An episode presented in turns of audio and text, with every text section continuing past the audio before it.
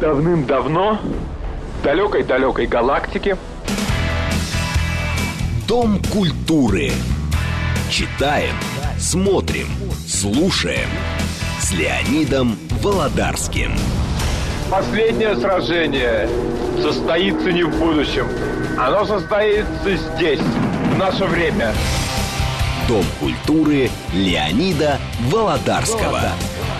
Программа предназначена для лиц старше 16 лет. Здравствуйте! Итак, первое, с чего бы я хотел начать, ушел из жизни Жан-Поль Бельмондо, 88 лет, на 89 году, огромная насыщенная жизнь. И вот что я хотел бы сказать. Многие считают, что древняя присказка о мертвых или хорошо, или ничего, она правильная. Я должен их разочаровать. Она совершенно неправильна. О мертвых или хорошо, или ничего, или правду. И почему я хотел бы сегодня поговорить чуть-чуть о Жане Поле Бельмондо. Да, склоняются оба, и Жан, и Поль а не Жан-Поля Бельмондо. Нет, а этим грешат все. Итак, его почему-то достаточное количество людей назвали великим актером. Великий только не в моем словаре. Жан-Поль Бельмондо был многообещающим актером на заре своей карьеры. Когда он снимался у Гадара, и когда он снялся у Витторио де Сика. Я даже могу назвать эти фильмы «Безумный Пьеро» и «На последнем дыхании» у Гадара и «Чочара» Витторио де Сика, режиссер этого фильма. Мне кто-то скажет, а профессионал? На что я отвечу, а что профессионал? Обычная поделка я уж не буду останавливаться на том, что к реальной жизни она не имеет никакого отношения. Я говорил об этом, придется повторить еще один раз. Фильм сделала гениальная музыка нет не Жана Поля Бельмондо, а Эннио Марикона. Когда-то Бельмондо сказал, как мне показалось, весьма с горечью, и будучи не в очень хорошем настроении. Делон, дай бог здоровья Алану Делону, всегда очень тщательно отбирал сценарии своих фильмов. И я хочу напомнить, что даже проходные фильмы с Делоном смотрятся гораздо более серьезно, чем практически все, где играл Жан-Поль Бельмондо. Великолепная, ну, комедия, ну, приятная. Игра в четыре руки, ну, комедия приключенческая, ну, хорошо. И вот «Человек из Рио», да ничего особенного. Труп моего врага, а это уже получше, но там и режиссер абсолютно неординарный, Анри Берной, который снял один из лучших гангстерских бандитских боевиков «Сицилийский клан». Так чем же обращает на себя внимание Жан-Поль Бельмондо? Совершенно потрясающим обаянием. И даже улыбка в 54 зуба, окажется, что их точно больше, чем 32, к этому нельзя придраться. Настолько он обаятелен. Он стал суперзвездой. Хотя я думаю, что если человек не стал суперзвездой во всем мире, а без Америки это никак и никуда, я ему это не буду упоминать, и это не будет неким лыком в строку. Нет. Он был звездой, вполне возможно суперзвездой, но он никак не был великим актером. первого достоинства, с моей точки зрения, вполне хватает. Более чем. Но все-таки уважение к памяти об этом актере мы должны помнить, что кто-то состоялся и как актер, и как личность, и как звезда. Другие не во всех ипостасях заявили о себе в превосходной степени. Но Жану Полю Бельмондо мы этого не можем поставить в упрек.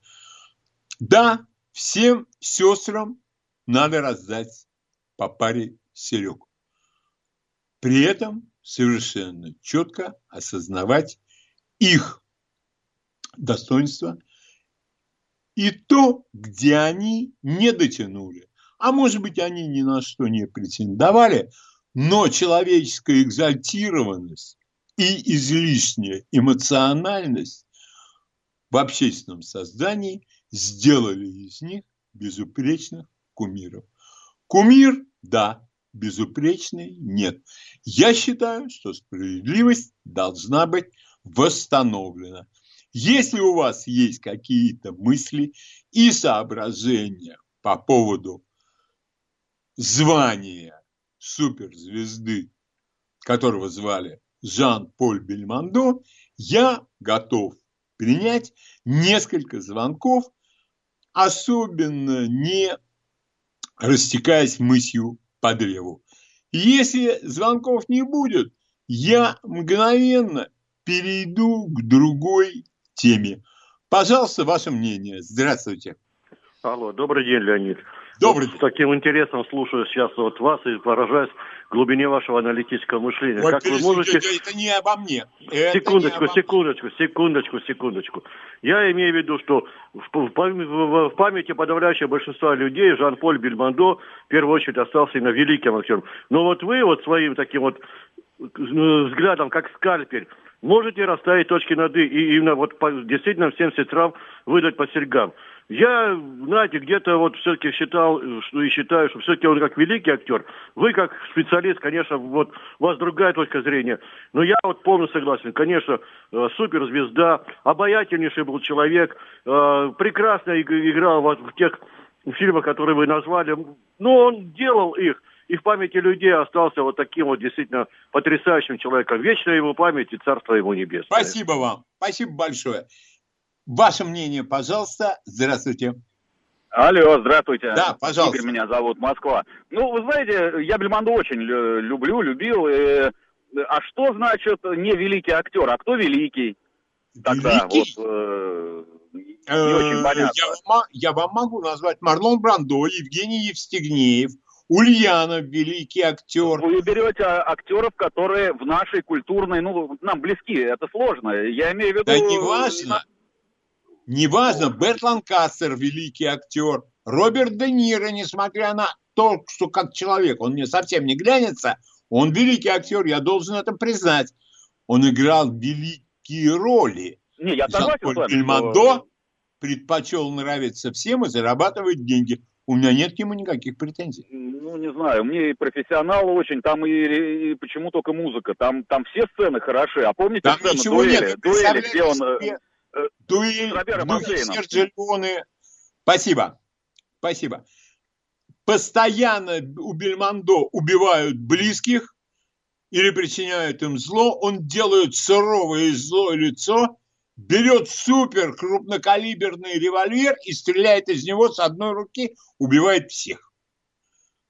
Как говорил солдат Швейк, осмелюсь доложить, мне не верится. А? И роль он играл достаточно однотипная. Б. Это не лишает его обаяния в глазах, я надеюсь, всех кинозрителей. Пожалуйста, ваше мнение. Здравствуйте. Добрый день, спасибо за эфир, Павел Евгеньевич Подмосковье. Очень хороший дубляж был всегда в его фильмах. Значит, э, спасибо за звонок. Насчет дубляжа. В то время поток иностранный, да какой, я сказал так уже. Нет, это был очень-очень скудный ручеек зарубежных фильмов, ну, я имею в виду кинематографических держав, там, Америка, Франция. Он был настолько слабеньким, что у людей была возможность делать дубляж, дублировать. Три месяца. Я принимал участие вот в паре дубляжей. Сейчас идет просто вал фильмов. Я бы все равно предпочел бы, чтобы эта работа выполнялась более тщательно. Но есть что есть. Вот и все. И м- сравнивать Бельмондо, ну, например, с тем же самым Аленом Делоном, который сыграл несколько ролей, но рот открывается до сих пор. Самурай, Красный круг. А, он очень здорово сыграл в бассейне. Фильм сам пустышный. Но он сыграл там очень здорово. И я думаю, так, если напрячься, десяточек-то наберется очень легко. Они разные. Делон очень успешный бизнесмен, и дела свои он вел сам. Это человек, который э, сказал, что французы не терпят чужого успеха, когда его пытались смешать с дерьмом в конце, по-моему, 60-х, когда был убит его бывший телохранитель. И он уехал из Франции. Уехал. Личность. Что про него не говори. А вот про Бельмондо я просто сказал то, что я думаю. Со мной всегда можно не согласиться, это нормально. И это абсолютно нормально. Итак, как сказал первый позвонивший слушатель, земля пухом, светлая память. И я вам скажу, я с удовольствием пересмотрю и великолепный, не специально, но если мне это попадется под руку, когда я листаю каналы, я обязательно остановлюсь и досмотрю этот фильм до конца. А вот если кто-то не видел, я очень советую вам посмотреть фильм «Чочара». Там совершенно фантастическая София Лорен и очень хороший Бельмондо. Ему, может быть, чуть-чуть не повезло, потому что у Софии Лорен там более выигрышная роль но он на себя своей игрой обращает внимание. Очень хорошая драматическая роль. Далее история. История – это такая штука, где ошибаться и врать никак нельзя. Я остановлюсь на слове ошибаться. Итак, официальный представитель Министерства иностранных дел Российской Федерации Мария Захарова заявила что немцы финансировали большевиков. А, на моей памяти было два или три суперсерьезных расследования, которые превратились в пшик. Не доказано никем, нигде и никогда нет ни одного клочка бумаги, который бы подтверждал, что Ленин брал деньги у немцев. Мне кто-то закричит из зала. А потом? Что потом? Я могу только одно. После этого большевики пришли к власти. Это была законная власть. И если они кому-то выдавали концессии, то это была государственная политика того времени.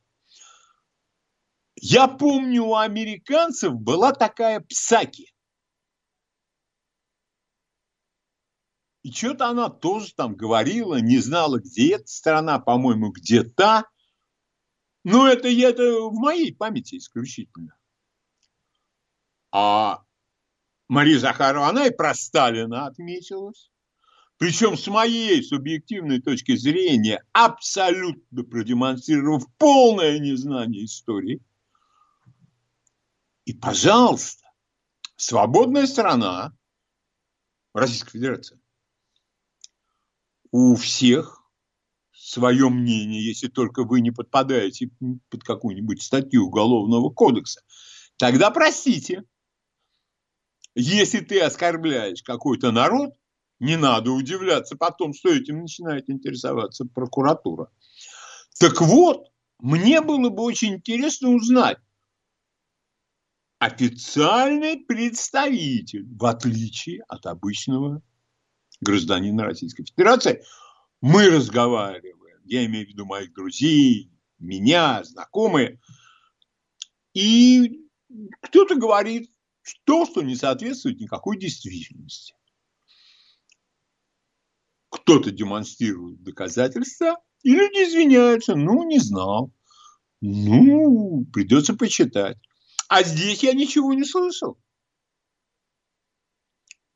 Официальный представитель – это официальный представитель.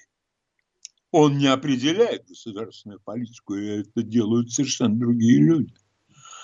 И мне очень прискорбны подобные ошибки.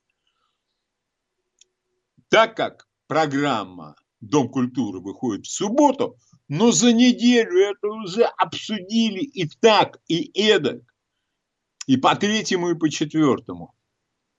Но почему-то все дискуссии свелись к флагу. Я в эту дискуссию лезть не буду. Не так уж мне это интересно. А вот когда совершенно четкие ошибки, ну, так нельзя.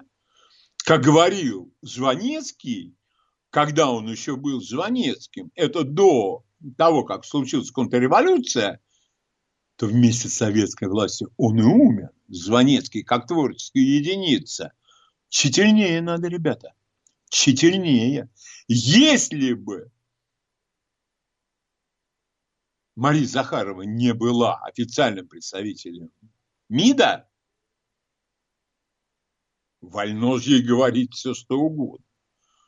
Мы видим людей, которые такое несут.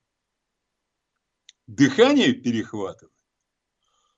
Но вот в качестве официального представителя я, я считаю, что надо бы извиниться – ну, а все остальное это начальство решит. Я считаю, что если уж постоянно люди схватываются с американцами и с англичанами, надо будет Джерома Джерома перечитать, и о Генри.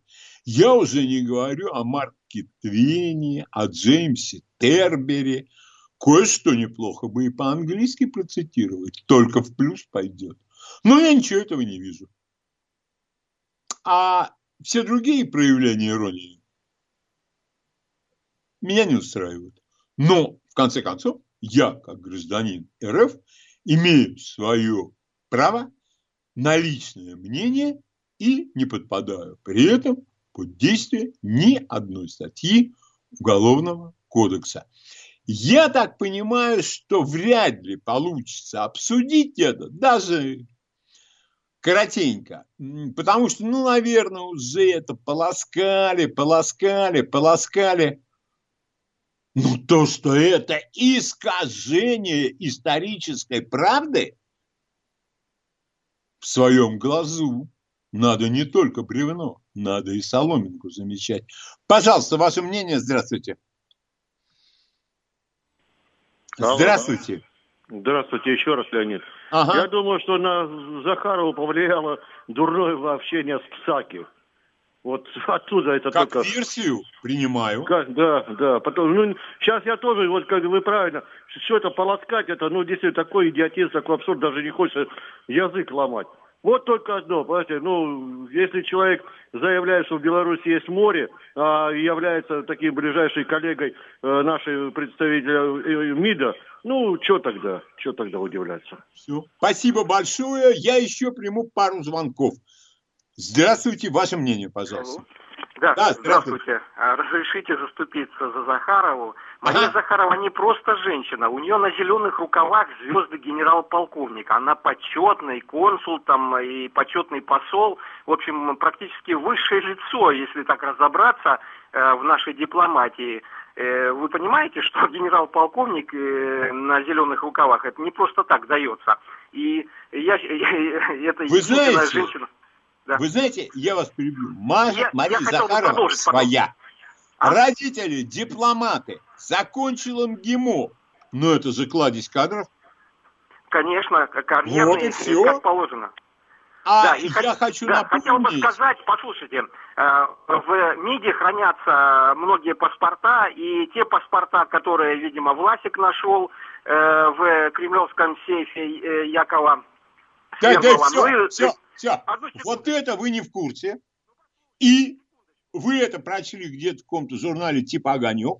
Все, на этом разговор, когда паспорта якобы Свердлова, вот тут вот давайте это самое, спокойнее будем. Почему? Потому что этот сейф, это был вариант ухода на нелегальное положение. Да власть же тогда была совсем не крепкая. И были и паспорта, и ценности. Потому что, извините, когда ты на нелегальное положение переходишь, там керенками вряд ли можно расплатиться. Или керенками, неважно. Последний звонок я принимаю по поводу а отстаивать э, ляпы других людей только потому, что они свои, нет, со своего спрос больше. Здравствуйте.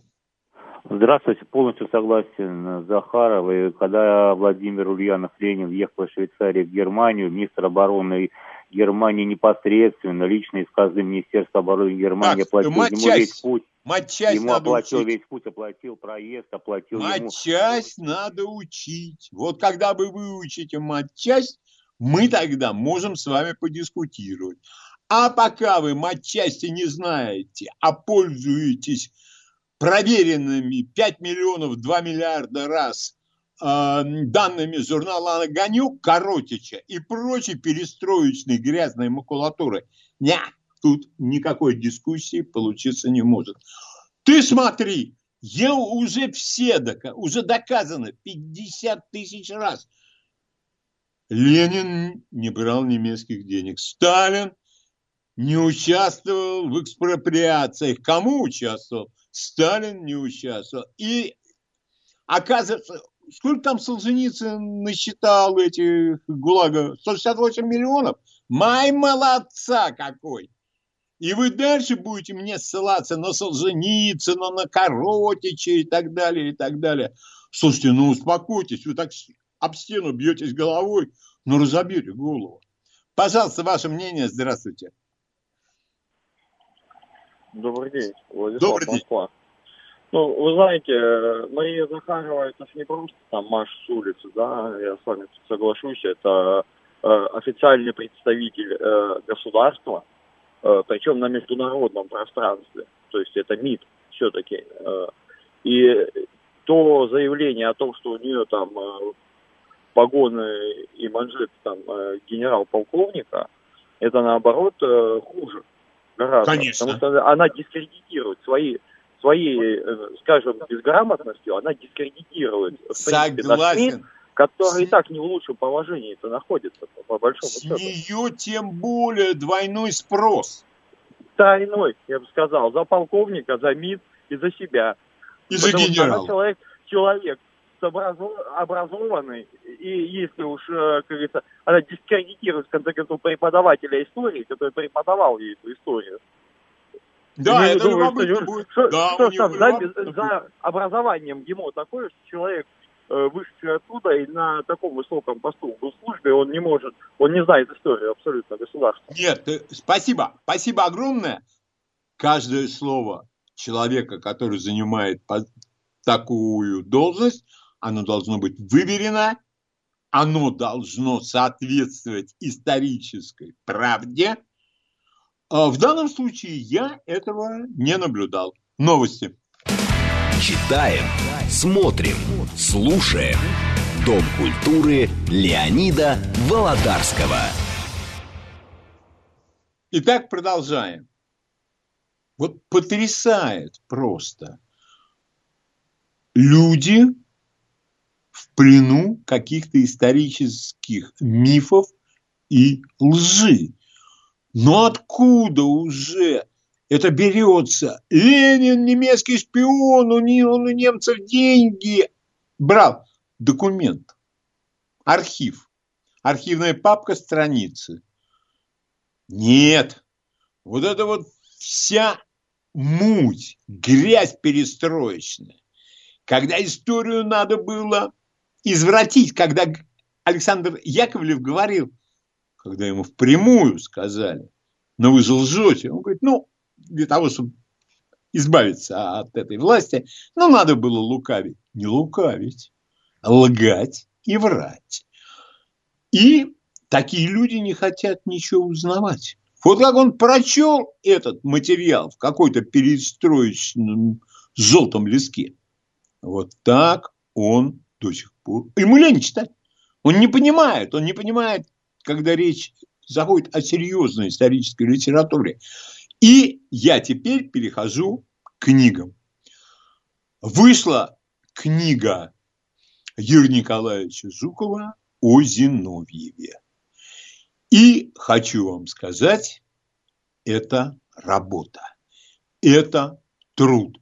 Больше я ничего об этом не хочу говорить, потому что пусть этим занимаются серьезные историки. Пару мнений я уже узнал. А о Юрии Николаевиче Жукове я обещаю сделать отдельную передачу. Это настоящий летописец с большой буквы. Это историк с большой буквы.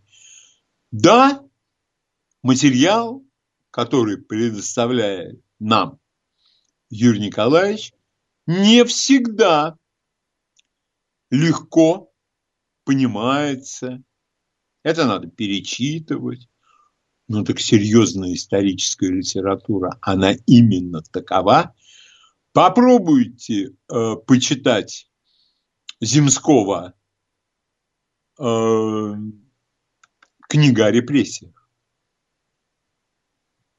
Не сразу дается, не сразу. Но когда ты заканчиваешь эту книгу, ты вооружен знаниями. Так же, как книга Юрия Николаевича Жукова еще, это я считаю просто, для меня это классика исторической литературы, «Иной Сталин», где он делает открытия, просто настоящие открытия.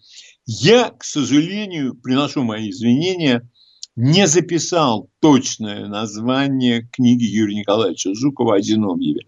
Я думаю, если бы в интернет в поисковик э, поместите э, Юрий Жуков о э, Зиновьеве, все там будет и название, и где вышло, и сколько стоит. Я ее вот закажу, по-моему, она еще есть. Она еще есть. Далее книга, которая предназначена для тех, кто читал и кто является поклонником бравого солдата Швейка. Эта книга называется «Комментарии к русскому переводу романа Ярослава Гашика «Похождение бравого солдата Швейка». Автор Сергей Солоух.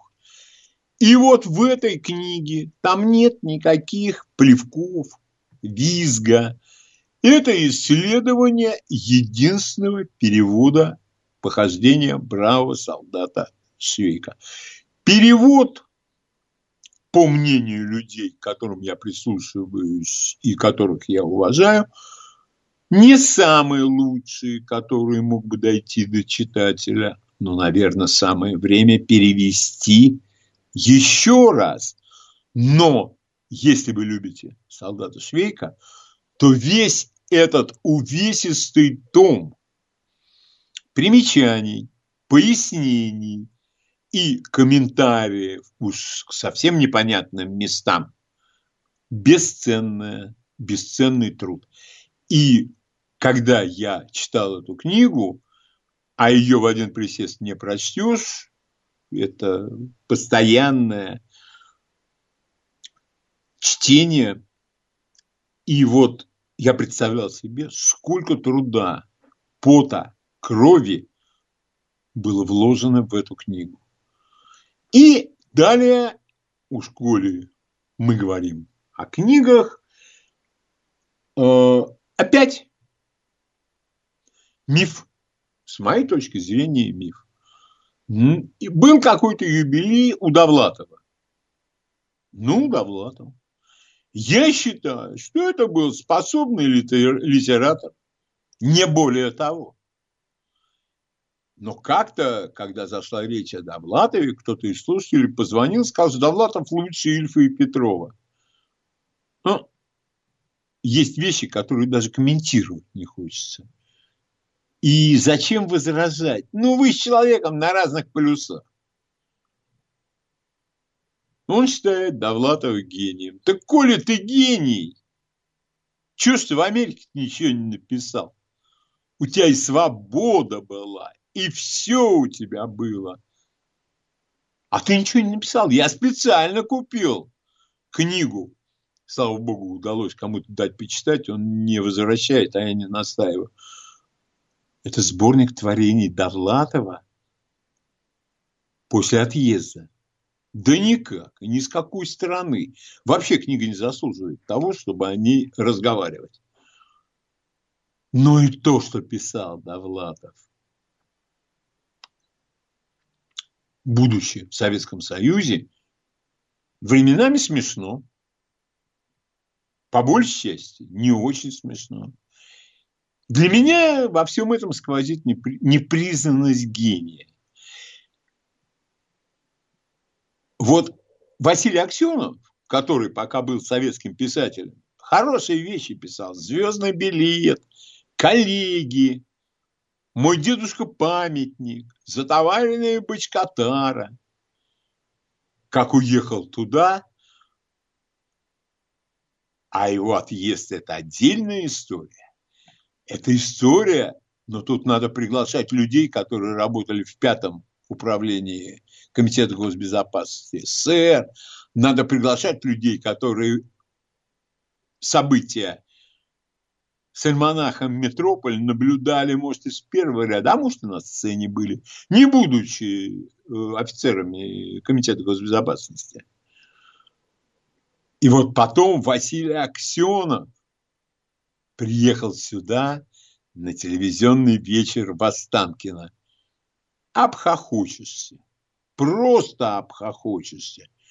И вот из Довлатова пытаются всеми силами сделать гения русской литературы. Ну, почти Пушкин.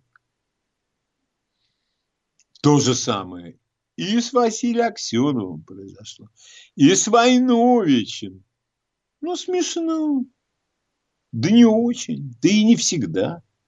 И вообще, я вам хочу сказать, уходя от этих писателей, главные две беды сегодня – это КВН, откуда приходят все шутники, комики и умористы особого умора. А второе – Дом-2, откуда приходят практически все теле- и прочие СМИ персонажи. И было бы все очень здорово, если бы рот не раскрывали. Вот как они рот раскроют, вот тут сразу становится как-то не по себе. Глубина мысли потрясающая. Когда я слышу то, что они несут, а вот кто-то позвонил на радиостанцию в первый раз. Вы знаете, я сейчас все брошу и приму ваш звонок. Шутка. Звонки принимаются только когда об этом следует дополнительное объявление, что вот сейчас принимаются звонки. А вы звоните не в очередь. Помните, как кричал прооперированный э, пес? В очередь, в очередь. Итак, я продолжу. И ни в чем не виноваты эти личности. Да, не, не личности, фу, не личности. Есть отличное слово. Персонаж. Вот эти персонажи, они ни в чем не виноваты. Их требует и призывает та самая культурка, которую мы имеем, счастье или несчастье, лицезреть за последние пару десятилетий. Но они все быстро прокалываются. Вот, например, Жванецкий прокололся тогда, когда я в Ютьюбе посмотрел, э, он говорит, он выступал где-то на Рублевке. И, и так интимно, доверчиво сказал залу, бедных тут нет. И все. И перестал он для меня существовать. И если при советской власти то, что он делал, на 90% было очень смешно, остро и соответствовало, после этого ему не оставалось ничего, кроме как взять на себя роль еврея-философа. Евреи – это да, это получается.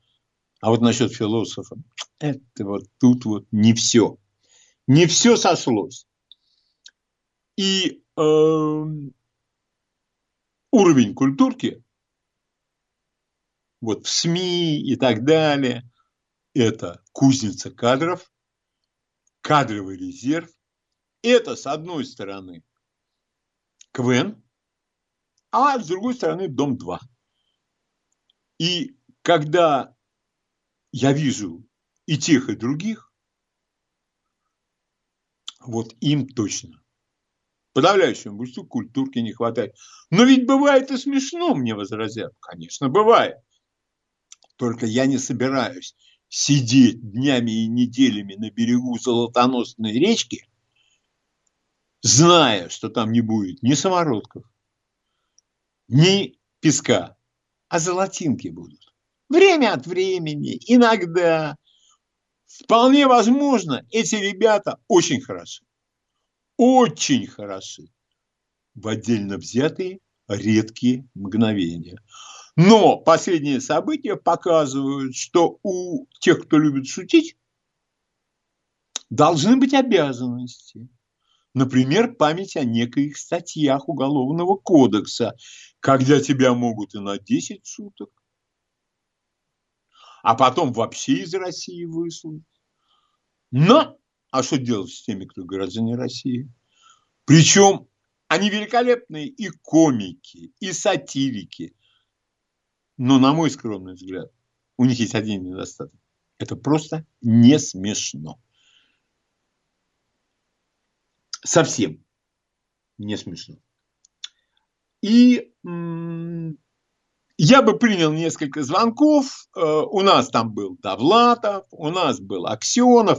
Я не считаю нужным задерживаться на этих персонажах.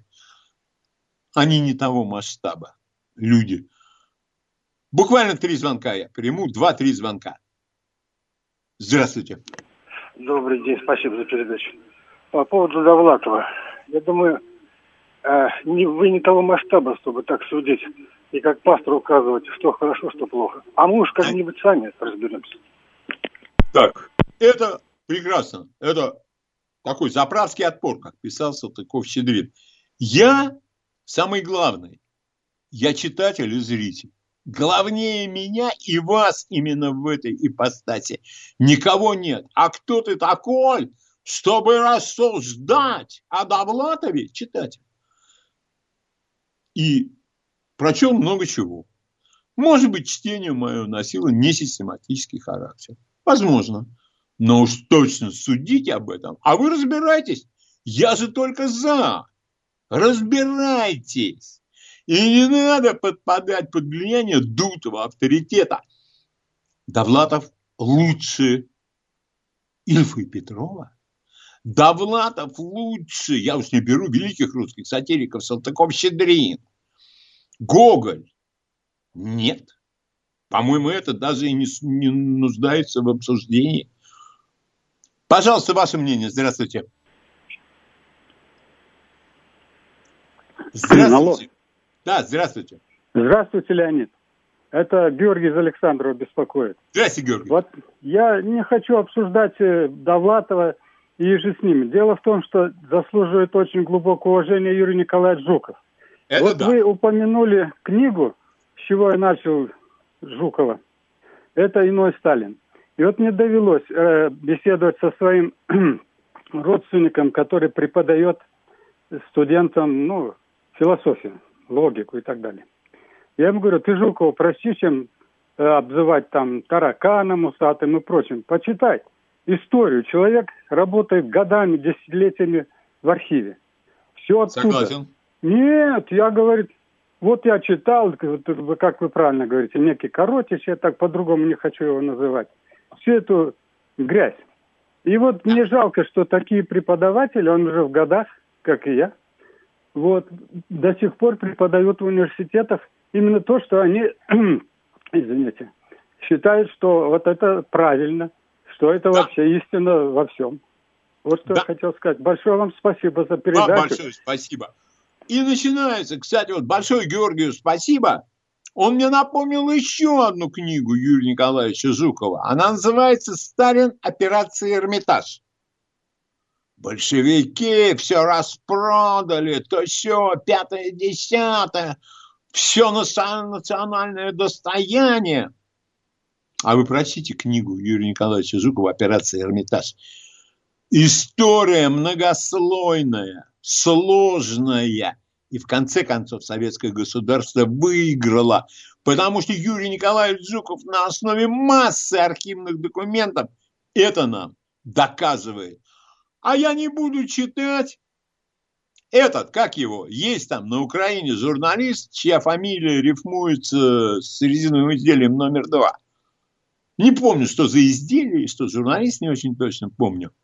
Сталин в первую неделю нападения Гитлера был в прострации. Это то самое состояние, в котором этот журналист пребывает постоянно, говоря на исторические темы. Значит, есть такой архивный документ. Называется он «Журнал кремлевских посещений». И вот там посмотрите, насколько Сталин был в прострации и 22 июня, и 23, и 24 по свидетельству историков, которые и на наше радио приходят. Он не был 28-го в Кремле. Он был в Генштабе, а потом он принимал на ближние дачи. Вот такому человеку верить можно дальше? Нет. А можно ли верить людям, которые пишут с ошибками? Вот, например, актер. Ну, по-моему, кто слушал хотя бы несколько моих передач, он знает мое отношение к лицам этой замечательной, сказочной, волшебной профессии. Что больше 110 тысяч подписчиков, это не хухры-мухры. Как вы напишете слово «чересчур»? через букву «С» и вместе. А он пишет через чур отдельно. Чего ты придираешься, мне говорят. А я считаю, что человек, который безграмотно пишет, при том, что можно поставить э, редактор, но редактор, очевидно, мешает полету мысли. Поэтому редактор надо отключать. Слово «возможно» – это вводное слово. Оно должно быть в запятых. Это одна статейка. А оно не в запятых. А дальше э, еще. Они потеряли грани. Не, потерять можно ориентир. Потерять можно ощущение реальности. А за грань можно зайти, грань можно переступить. И эти люди имеют такое количество подписчиков, таких же, как они сами. Они могут лопаться от чувства повышенного собственного достоинства и самоупоения. Вот именно о таких людях и идет речь. Когда я вижу, что человек настолько не уважает своих подписчиков, что он даже не редактирует свой текст, ну, наверное, бессмертно все. Наверное, все просто закачаться можно, как хорошо. Вот такая культура. Культура блогерства. А для многих и блоги уже непонятны, и твиттеры уже непонятны, тикток. Вот это пик индивидуального развития и индивидуального, и интеллектуального. Пару звонков я приму. Здравствуйте. Ваше мнение? Нет, не соединился. Здравствуйте. А, здравствуйте. Здравствуйте. А, Лимонадный Джо. Пожалуйста. Я не слышал, кто сравнивал с Ильфом Петровым Довлатов. Ну, конечно, это не величины. Но для меня Довлатов хороший писатель, талантливый. Да. Может быть, потому что я тоже жил в Ленинграде и жил рядом с улицей Рубинштейна. Мне понятен его юмор, компромисс, зоны иностранка вполне читабельны. Во! Как-то ставить его на Лимонадный Джо. Зачем? Но вы же ведь делаете упор на слова. Хороший писатель. Ну, вы говорите, что талант сразу... есть, же, талант есть. Не, Но талант есть. должен в развитии, я так думаю. И сравнивать его с Ильфом и Петровым? Ну, Нет, ну, Ильф и Петров это величины. До них. Да, да, я тоже, я с вами согласен. Большое спасибо, что слушаете, и большое спасибо за звонок. Пожалуйста, ваше мнение. Здравствуйте. Алло, еще раз здравствуйте, Леонид. Ну, конечно, что тут можно сказать? Ну, конечно, Лимонадный Джо прав. Хороший писатель, да, но больше тут ничего нельзя сказать. Да? Насчет Аксенова, насчет Аксенова, слушайте, ну, такой антисоветчик, как Тибур Аксенов, я вот э, много тоже его произведений читал, но вот особенно начиная «Остров Крым» «Московская сага», ну просто, ну вот меня лично начинало просто корежить, понимаете, просто от всего, от этой его ненависти, которая исходила. Войнович то же самое. Ну, не хочу даже о них больше не говорить. Юрий Николаевич, вот действительно, вот вы говорите, вот вы попробуйте Титан. почитать. Да, Титан. Попробуйте почитать его. А вот я попробовал, слушайте, ну читается у него, вот лично для меня, прекрасный, хороший язык. И столько тоже интересно. А когда люди не хотят получать знания, они читают там того самого Юрия Власова, да, он был великий штангист, никто не спорит. Но писатель он был, ну, это даже не хочу говорить. А насчет этого резинового изделия, что он говорит, в прострации, да это он сам в прострации находится всю свою жизнь. Спасибо. Вот где он находится. Спасибо большое. Спасибо. А, и теперь, э, так как речь у нас идет о книгах, э, то я сначала скажу, и чуть-чуть зацеплю из следующего получаса программы.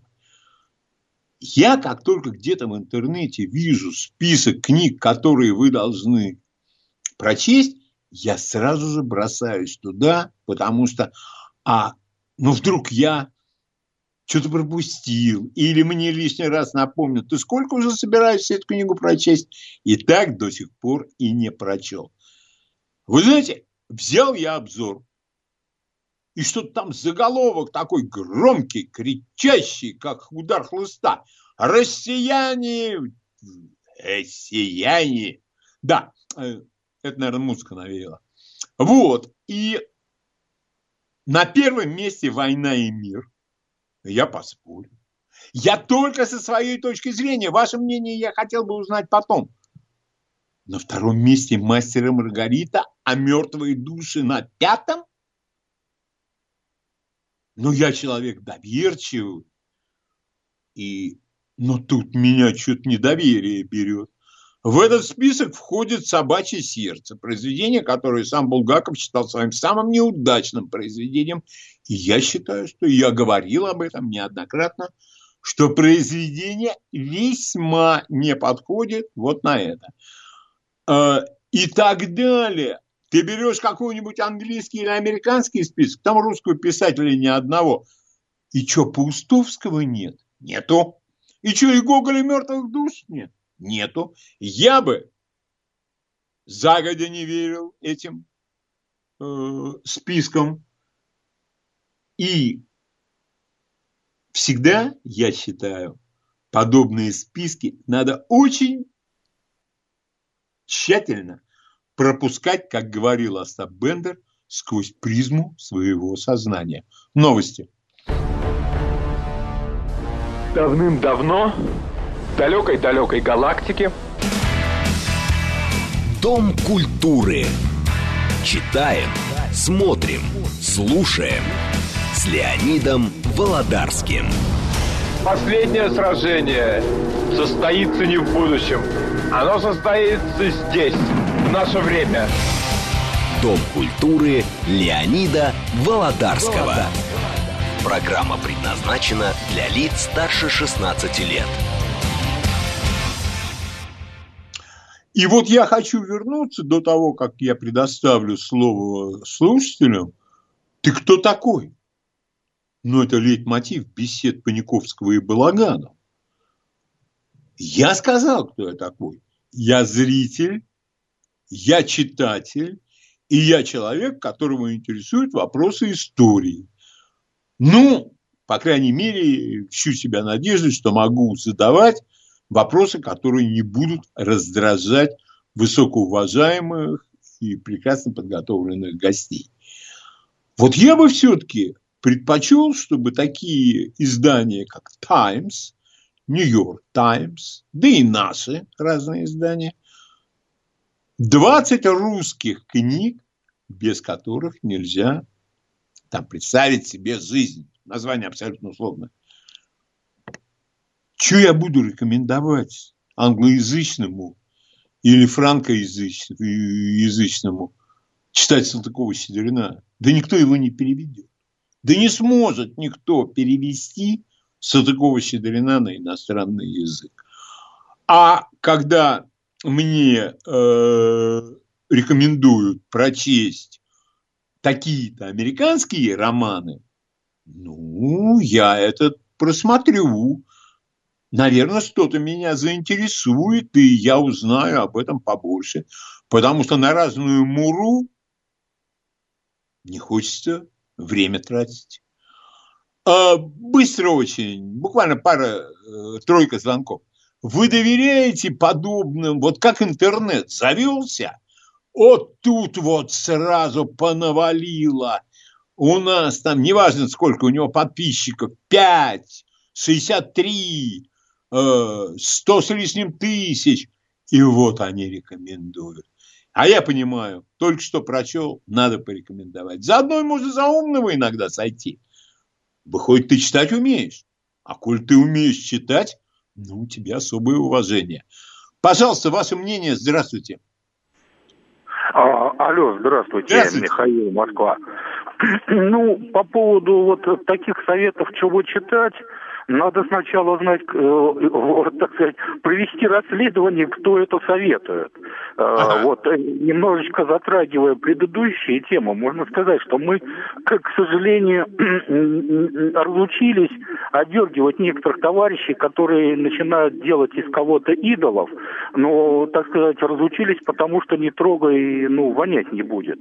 Вот, да. допустим, по Солженицыну, ведь Владимир Михайлович Жухрай приводит пример пример, что даже американский посол говорил, что предварительные записки были шизофреническим бредом. Но почему это широко не обсуждается? Ведь даже просто поверхностное чтение Солженицына показывает, что ранний Солженицын, и когда он начал писать вот все это антисоветчину, это просто два разных человека пишут. Спасибо, это... Михаил. Огромное спасибо. Ясно. Да, спасибо. И еще один звонок. Здравствуйте. Здравствуйте. Здравствуйте. Спасибо вам за вашу позицию гражданскую, за последовательность отстаивания того важного, очень важного для нашей страны. Вы знаете, в 1999 году к нам в литературный институт приехал Путин, тогда еще не будучи президентом, исполняющий обязанности. Он говорил, вы, будущие писатели, поэты, драматурги – вы соль земли, вы будете формировать нравственные основы нации. У вас особая ответственность. И, конечно, конечно, за этими может быть авансом, прозвучавшими словами, та самая истина и посыл. Спасибо. Вы, вы же Спасибо, знаете. Ольга. Насколько я понимаю, э, вот я с вами солидарен, тебе могут давать любые авансы. Вот как ты первую работу сделал, давай посмотрим, что ты там сделал. А загодя, да, потенциально писатель, конечно, хотя я не знаю, сейчас время другое. Не знаю, просто не знаю, у меня знаний не хватит для того, чтобы проанализировать именно вот это, что писатель сегодня, не знаю. И последний звонок. Здравствуйте. Алло, Леонид, еще раз здравствуйте. Ну, конечно, слушайте, ну как можно вот эти вот блогеры, это вот это вакханальная бездарность, чтобы их не рекомендации воспринять всерьез, это надо себя не уважать. Вот это, кстати, пускай в кавычках прозвучит, ну, гениально показала Собчак, когда она вот так вот э, унизила и растоптала вот эту Ивлеву. И разве после этого можно сказать, что если мне кто-то из этих посоветует, что да вы хотя бы хоть сами хоть что-то сначала прочтите, чтобы о чем-то вы могли бы вести речь. Поэтому, конечно, тут даже вы знаете, быть не может. У меня одно дополнение к вам.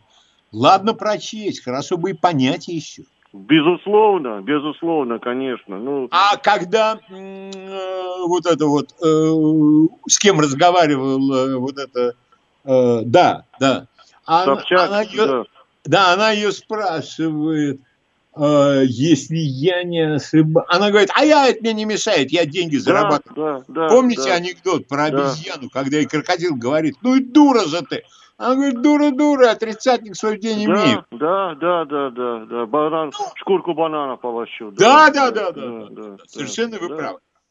Так, и дальше у меня просто, вы знаете, э, вот, сегодня полседьмого на чемпионате Европы, по-моему, по волейболу наши играют с Украиной.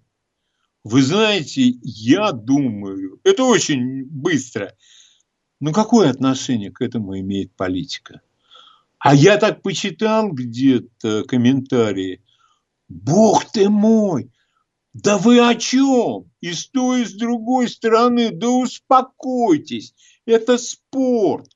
Пусть сыграют, пусть те, кто лучше, победят. И даже если они проиграют, не надо из этого делать далеко идущие выводы. Вы согласны со мной? а это уже физическая культура. И если кто-то начнет там говорить, да мы, да мы их, и еще их начнет называть как-то пренебрежительно, нет. Вот я с этим абсолютно не согласен. Не на юту. Вот честное слово. Я просто решил об этом лишний раз упомянуть, ну просто некоторые э, из тех, кто пишут комментарии, да мы, да они там. Нет, ну нельзя так, нельзя так. И следующее, это моя рекомендация. Решил я сегодня с утра, давно уже не смотрел, посмотреть газету «Таймс». Английская газета, стабильно русофобская, стабильно Единственное, что меня радует, они до сих пор считают, что Британская империя еще существует. Ну, вот это вот несколько успокаивает, конечно. И там была статья, я ее случайно начал читать, потому что я зацепил один из комментариев читателей. А он говорит, ну, наконец-то хоть в Дании в себя пришли. Я думаю, а что пришли в себя? Ну-ка, ну-ка, ну-ка. И что самое любопытное – я действительно рекомендую вам прочесть эту статью. Я ни в коем случае не собираюсь... Да, мне я э, переслал своему знакомому, говорит, а я ее только что по-русски прочел. Отлично! Значит, она уже переведена на русский, и я вам ее рекомендую. Значит, статья в английской газете The Times о том, что в Дании если ты приехал не из европейской страны, если ты не приехал из Австралии, Новой Зеландии, Канады, Соединенных Штатов, а ты приехал откуда-нибудь с Ближнего Востока, может быть, даже из какой-нибудь страны, где нож спрятанный в кармане, это одна из деталей национального костюма. Оно может и так быть. Так вот, если ты за три года нигде не работал, и если ты язык не выучил по месту прописки, первоначальной прописки, Далее, оказывается, Дания ведет какую-то достаточно разумную политику, подобную, на протяжении уже нескольких лет. Приняты меры к тому, чтобы вот эти вот э, иммигранты не селились компактно, а то во Франции уже В Париже в том же самом есть районы, куда полиция заходит только, когда происходит спецоперация. Это когда там э, человек 150 полицейских, э, дальше полицейский спецназ, бронемашины. Ну, когда есть основания для визита. И я вам совет, ну, наверное, он мне не сказал, э, он мне сказал на каком сайте, но я не буду говорить, что это за сайт, потому что, ну, сочтет еще кто-то, что это реклама. Тем более контора этого сайта, она находится рядом со штаб-квартирой радиостанции, на которой я имею честь работать. Я думаю, что если забить в поисковик газета «Таймс» о Дании, все вам будет приятно осознавать, что проблески разума начинают проявлять себя и достаточно ярко светятся даже в том аду, который сейчас творится. Если ты приехал, ты во всем прав. Во всем прав. Ну, мы, ну, примеров тысячи. И обращение с женщинами, и нежелание работать. Я не говорю, что они все такие. Ни в коем случае. Уж я много, может, я и такой, и секой. Никогда в жизни я не был националистом. И никогда в жизни я не ставил какой-то один народ выше другого народа. Нет, такого не было никогда и никогда не будет.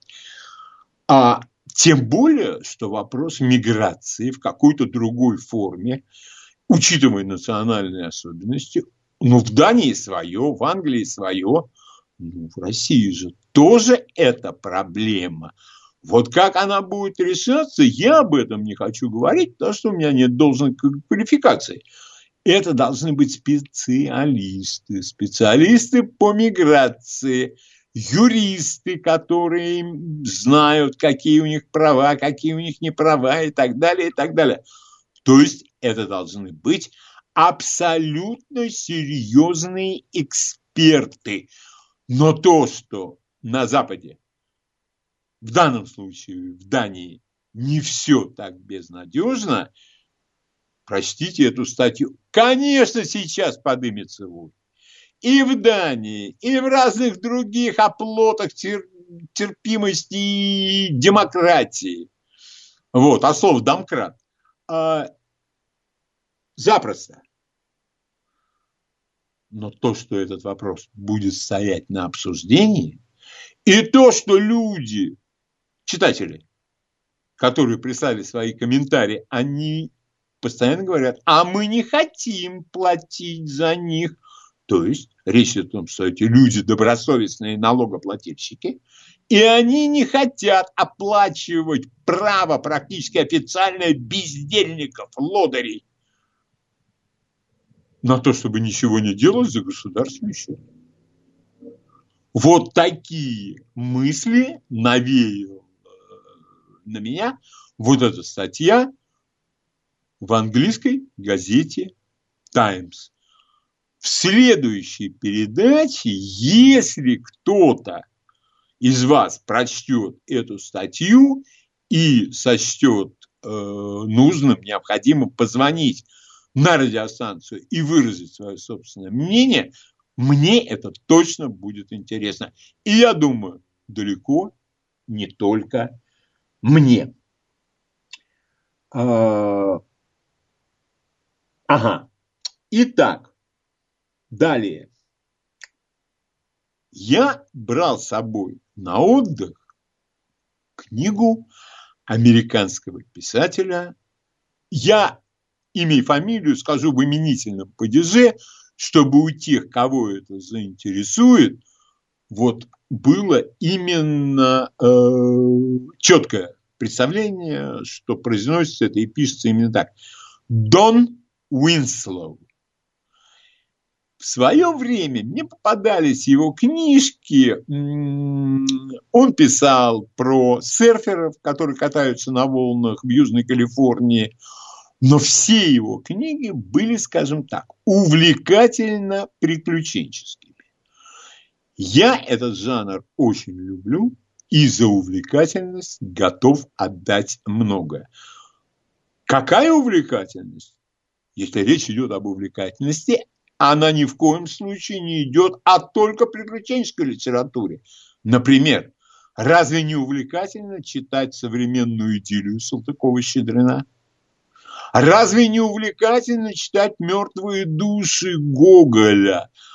А с каким увлечением читается повесть о жизни Паустовского? И увлекательность ничего никому не прощает. Если ты хочешь свою образованность и умственность показать, забыв о главном принципе, не надо умничать, и решил написать нечто увлекательное, у тебя ничего не получится. И это я видел сплошь и рядом. Но Дон Уинзлоу сочетает именно увлекательность приключенческую. У него была очень хорошая книга «Жизнь и смерть Бобби Зед» или там как ну, Z по-английски, Z по-русски. И после этой книги, вот все первоначальные его книги были переведены на русский. Как переведены? Нет, это я вам сказать не могу. Читал э, по-английски, это никакое не хвостовство. Просто ждать, пока переведут на русский, упаришься. И вот после того, как я прочел, по-моему, «Зима» Фрэнки по прозвищу «Машина» и «Жизнь и смерть» Бобби З, это все переведено на русский. У меня тогда сложилось впечатление, что все. Вот эта вот веселая развлекаловка при таких способностях и таланте, они больше, как говорит просвещенная молодежь, не зайдут. И потом появилась его книга «Власть пса». Она есть и в печатном виде, да только, я так понимаю, ее купить нигде нельзя. Все, все распродано. Уже сколько лет, все распродано. А новые не печатают. Ну зачем новые печатать, когда гораздо интереснее там другие книги. Там, я не знаю, какие-нибудь э, романчики. У меня такое впечатление, сейчас пишут только женщины. Вот я каждое воскресенье, я подписан в электронном виде на Нью-Йорк Таймс, и у них есть воскресное книжное обозрение. По-моему, мужчин осталось процентов 8, 8, а то и все 15. Все остальное пишут женщины. В любом жанре, даже в черном детективе. Но речь не об этом. Власть пса. Это серьезное художественное исследование ситуации в треугольнике или на линии Колумбия, Мексика, Соединенные Штаты. Герой повествования – наркотики. И люди, которые этими наркотиками занимаются или которые противостоят разработке, Э, созданию маршрута, производству, торговле наркотиками.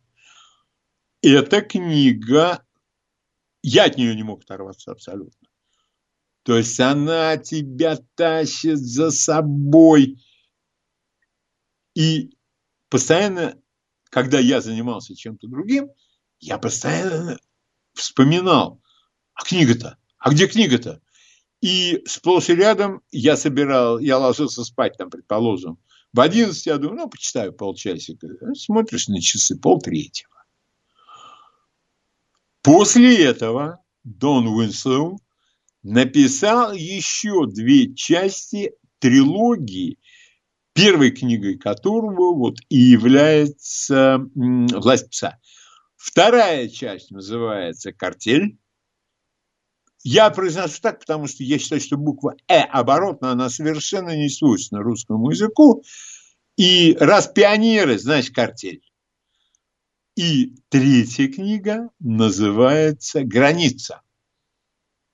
Все это, э, то есть если раньше была линия Колумбия, Мексика, США, то Это остается Мексика, США. Вот это вот противостояние на границе, удивительно правдивое. Я потом спрашивал людей, которые имеют более профессиональное понимание этой проблемы, нежели я. И меня поразило одно выражение.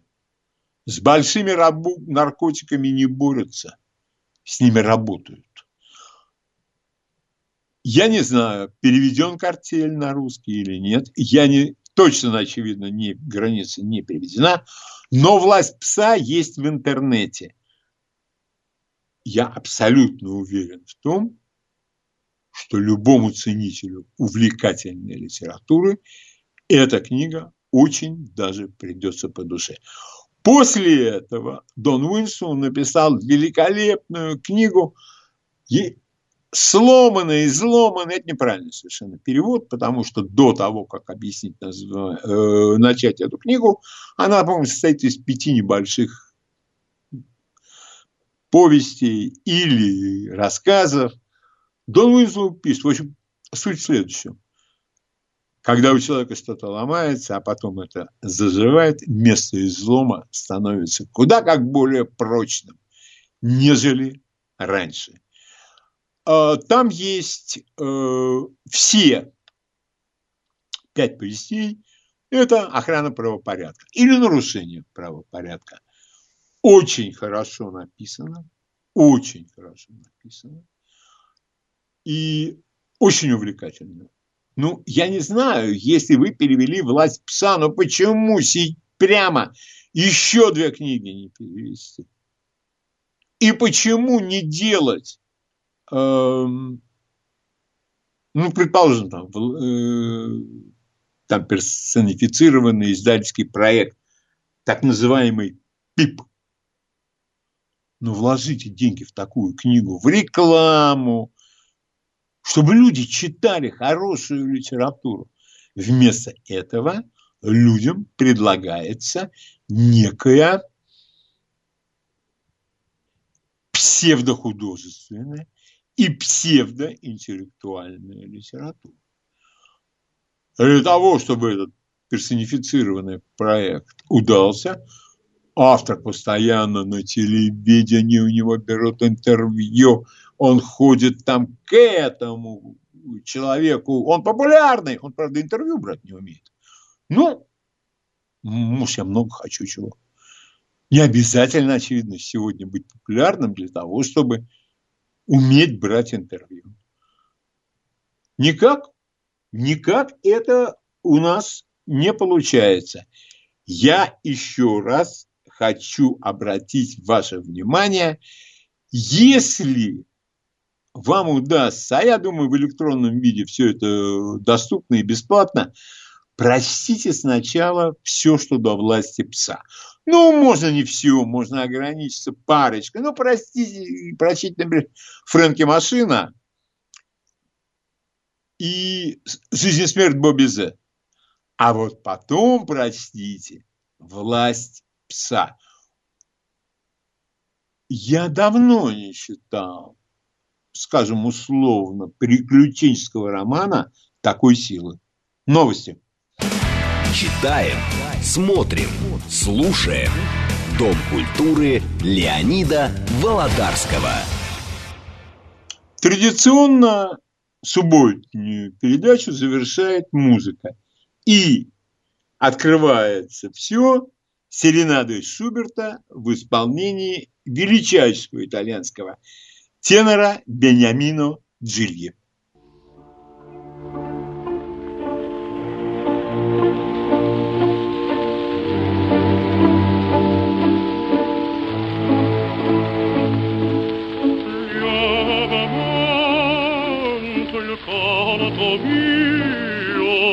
giunto sino a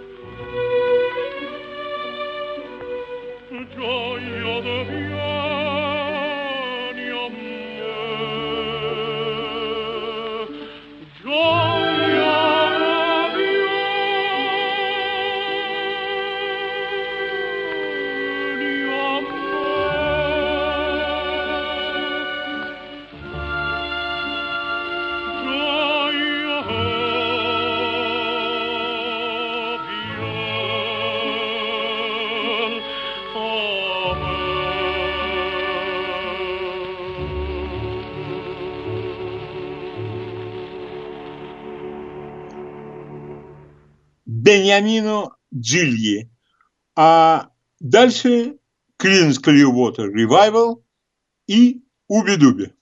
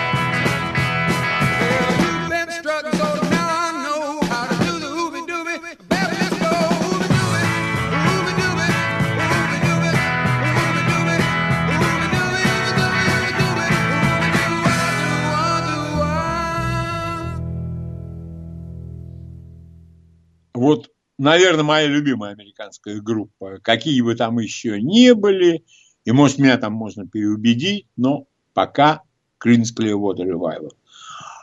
Если кто-то не видел фильм Уолта Диснея 1964 года «Мэри Поппинс», обязательно посмотрите. Это получше будет, чем тоже неплохой наш фильм. Итак, песня из американской Мэри Поппинс «Чим-чири».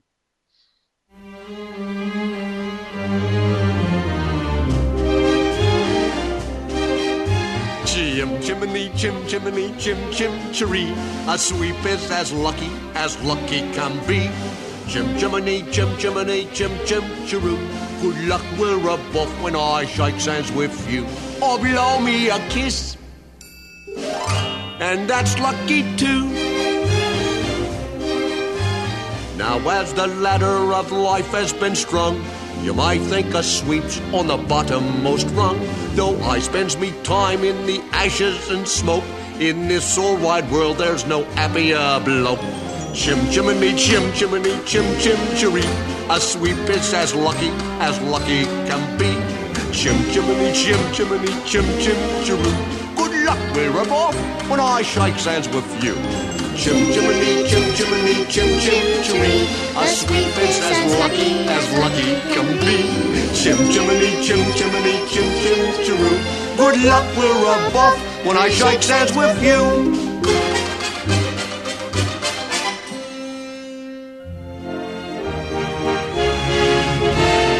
I choose me bristles with pride, yes I do. A broom for the shaft and a brush for the flu.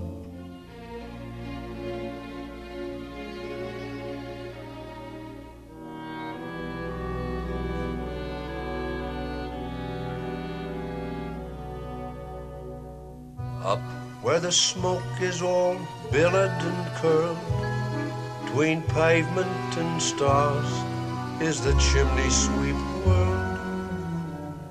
When there's hardly no day, nor hardly no night, there's things off in shadow and off way in light.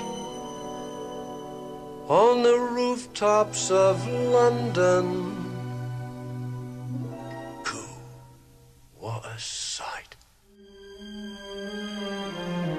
Chim chimney, chim chimney, chim chim chiree. When you're with a sweep, you're in glad company. Nowhere is there a more happier crew than them what sings chim chim chiree, chim chiroo. Chim chimney, chim chim chiree, chim chiroo.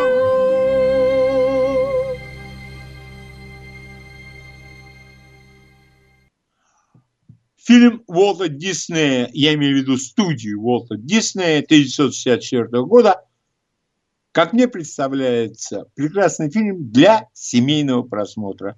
И взрослым, а уж тем более детям, будет очень и очень интересно. Далее главная тема из фильма Серджио Леоне «За какой-то лишний доллар». У нас он переводился на несколько долларов больше. Эннио Марикона. you.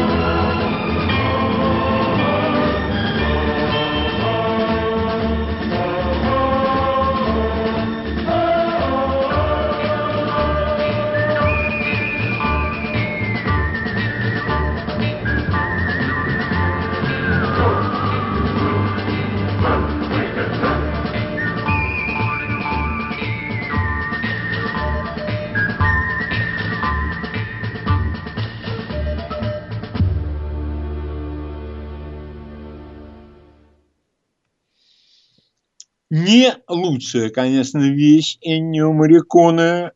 Он развивался вместе с Серджо Леоне. И первое был за пригоршню долларов, потом за какой-то лишний доллар. И вот третий и четвертый, хороший, плохой, злой, и однажды на Диком Западе, вот это уже была музыка на уровне настоящей классики. Каково я думаю, она и будет. Далее уже это наша ЧИШ, перекресток. Ты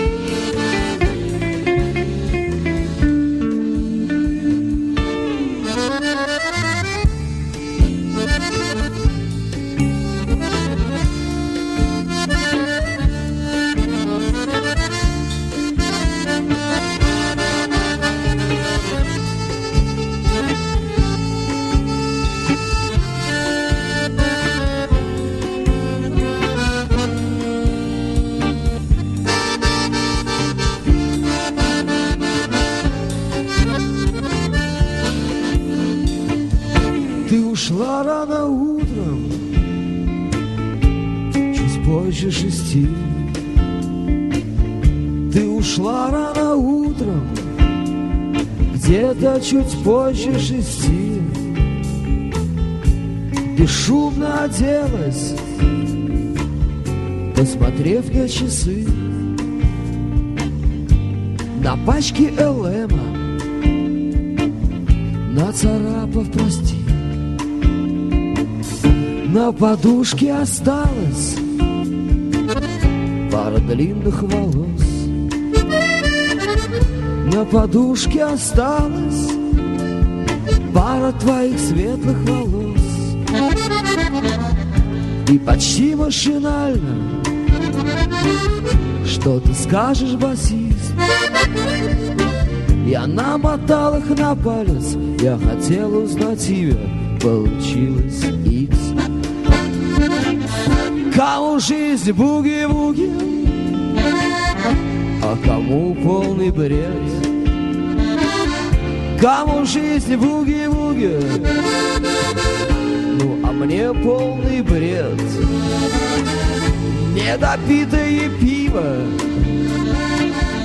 Недобитый комар Недосмотренный сон Незаметный удар.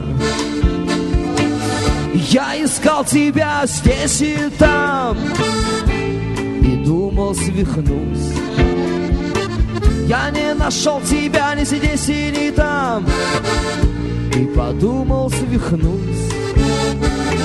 О, гитара и струны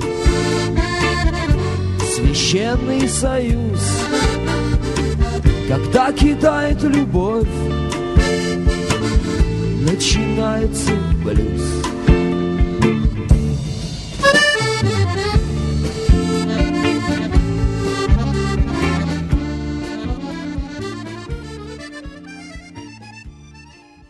Это, конечно, не до конца, но я думаю, что если кому-то понравился и человек не слышал, он вполне это найдет и послушает. Ну, а у программы свое время, и чем больше я смогу поставить музыкальных вещей, которые могут вас заинтересовать, я считаю, что тем лучше.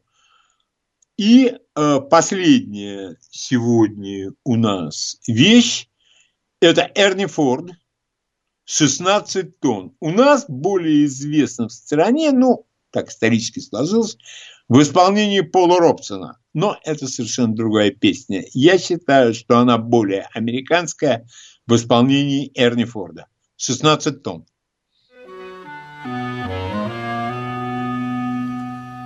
Some people say a man is made out of mud. A poor man's made out of muscle and blood. Muscle and blood and skin and bones. A mind that's weak and a back that's strong. You load 16 tons. What do you get? Another day older and deeper in debt. St. Peter, don't you call me cause I can't go. I owe my soul to the company store. I was born one morning when the sun didn't shine. I picked up my shovel and I walked to the mine. I loaded 16 tons of number nine coal, and the straw boss said, Well, to bless my soul, you load 16 tons. What do you get? Another day older and deeper in debt. St. Peter, don't you call me, cause I can't go. I owe my soul to the company store. I was born one morning, it was drizzling rain. Fighting and trouble are my middle name. I was raised in the canebrake by an old mama lion. Can't no high tone woman make me walk the line. You load 16 tons, what do you get? Another day older and deeper in debt. St. Peter, don't you call me, cause I can't go. I owe my soul to the company store.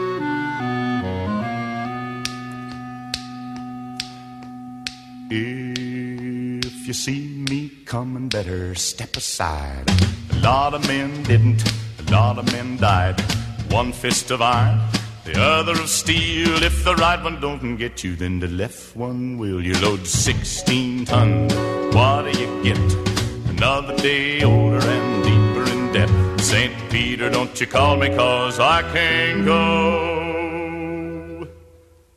I owe my soul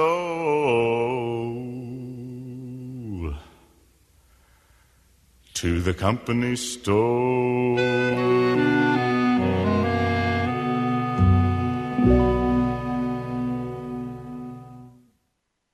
16 тонн – это была выработка на угольной шахте.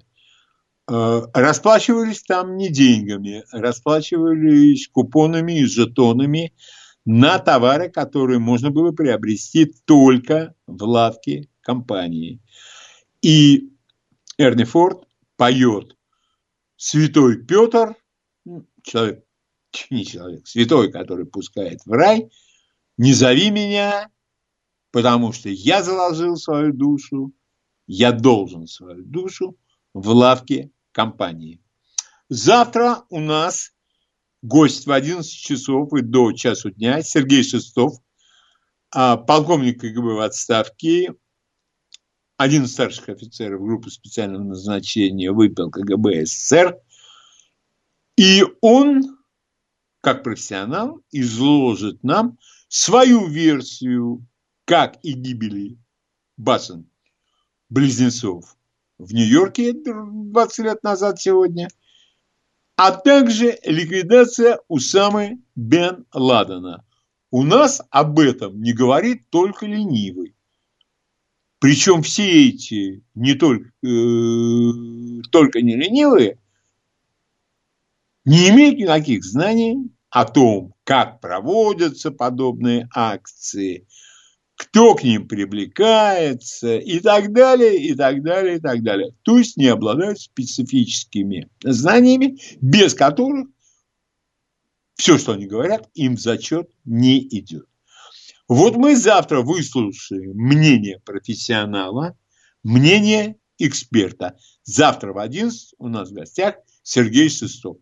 И я готов принять, две минуты еще остается, один-два звонка – Вопрос все тот же. Что вы сейчас читаете?